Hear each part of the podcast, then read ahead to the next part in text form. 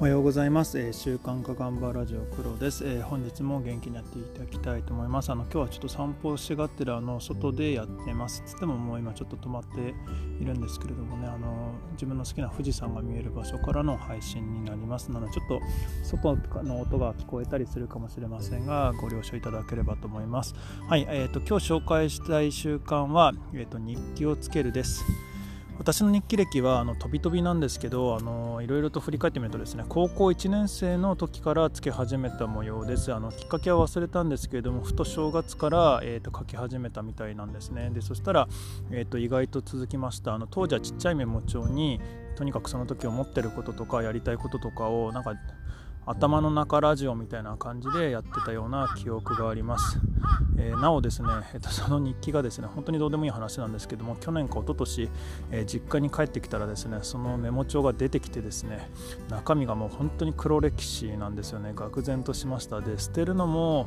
えー、もったいない一方で、えーと、リアルに存在して誰かに見られるっていうのも本当に危機的状況だなっていうところだったので、まあ、悩んだ末にスキャンして PDF にして iPhone の PDF リーダーに入れて寝かしてあります。なので今日もあのそれを見た時にどうも、えーと、高校1年生の中学正月から始めたってことがそこで分かりました。でいつか読みたいなと思いつつですね本当高校生でのくせにですね中二病をこじらせている状況だったりもしててですね読み始めると心臓がバクバクしてですね読み進められないという状況で読めずじまいにいますあのいつか読めるといいななんて思ってます。はい本当どうでもいい話ですね。でまあこれをですね、まあ、大学生ぐらいまでは飛び飛びでつけててで大学4年から大学1年生ぐらいが2003 3とか4なんですけど私の場合その頃にあのちょうど、えー、ブログの一番最初が始まった頃なんですよね。あのムーバブルタイプとかが始まった時代なんですけどもでそれであのブログつけてで就活時代社会人5年目ぐらいまではあの懐かしのまたハテナダイアリーでやってたりしてました。この頃のデータっていうのはもうちょっと消失してしまって非常に悔しくてですねたまに読み返したいななんて思うんですけどもちょっと読み返せないんだろうななんて思ってますであの2012に、えっと、iPhone アプリの Day1 に出会ってそこから、えっと、9年間ほぼ毎日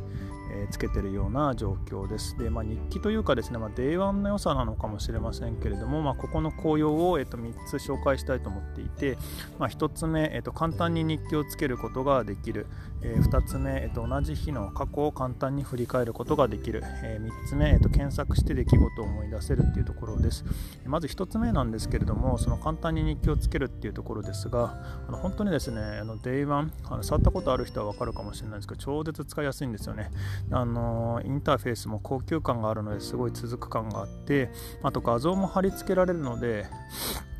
あの子供の写真とか撮った上であの今日はあの幼稚園のこういうイベントがあった今日は小学校のこういうイベントがあったサッカーの試合があったみたいな感じで書いたりしてあの絵日記風にすることもなんかできたりします。であのサブスクリプションに入ると動画を入れたりあとあの iPhone からだけじゃなくて Android からだとか Mac からなんかもアクセスできるようになってあのあとまあこれサブスクだからなのかな？エキスポートもできるんですよね。でそうすると CSV に吐き出せて、えー、とバックアップすることなんかもできたり、えー、CSV で見ることもできて非常に便利だったりしています。で次の点はですねあの Day1 はですね同じ日の過去を簡単に振り返ることができるんですよね、まあ、ちょっと最近やってはいないんですけれども一時期本当それが良くてですね同じ日の1年前2年前3年前っていうのを見れるんですよ。なので日記つけたついでに1年前どうだったかな2年前どうだったかなとか見てああそうだ移動したばっかりだったんだよなあの時大変だったなだとかあのその前はそうだあの移動前の部署でこんな大変なことがあったなみたいなこととかを思い出してあのあと自分のの成長を感じるみたいなことができたりだとかあと同じ時期にどんな悩み持ってたかなみたいなことも振り返ることができてそれが非常に良いです。まあ、というのもあのサラリーマンやってると、まあ、もちろんあの日々日々ルーティンワークだけやってるわけではないのであのもういろんなトラブルいろんな決めなきゃいけないこと、えー、変わることも多々ある一方であの変わらないえー、その季節ごとの仕事なんてあるんですよね、まあ、あの事業計画作ったりだとかあと部下の評価や目標設定をする自分の評価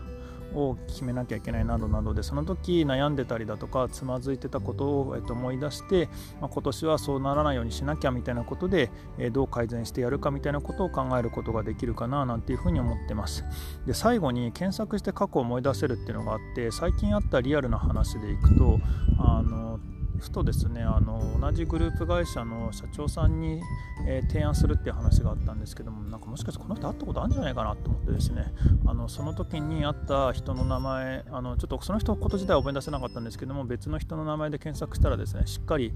あの3年前に一緒に居酒屋で飲んでたみたいな話があってああやっぱりそうだそうだみたいなことで、えっと、提案の初っ端にですね実は僕あの時あった何々なんですけどみたいな話で話したらあああの時の彼か覚えてる覚えてるよみたいな感じで結構アイスブレイクして話がうまく進んだみたいなところがあります、まあ、なのでやっぱりデジタルの日記あの検索性が非常に優れてるのは非常におすすめだなというふうに思っててあの Day1 あの非常におすすめだしお金払う価値あるかななんて思ってます。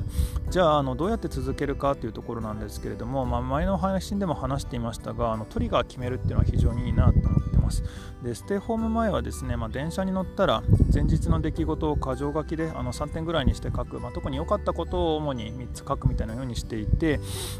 やってました。で、まあ、欠点はですねこれだったの金土日分は月曜日にまとめて書くということで、まあ、月曜日が大変だったりとかしてたんですけども、まあ、うまくやってたななんて思ってます。で困ってるのはですね今であの電車に乗らないのに日記を書けないという事態に陥ってるんですけど、まあ、最近は朝もしくは夜寝る前に書くようにしてなんとかなってます。であのいろいろなことを書いてるおかげで昔のことを思い出すことに非常に役立っていてっていうところもあってですねあの繰り返しになりますけど日記おすすめです。はい。あのというところでですね本日の配信終わりたいと思います。ますえっ、ー、と今日もどうもありがとうございました。今日も一緒に頑張っていきましょう。えー、黒でした。では。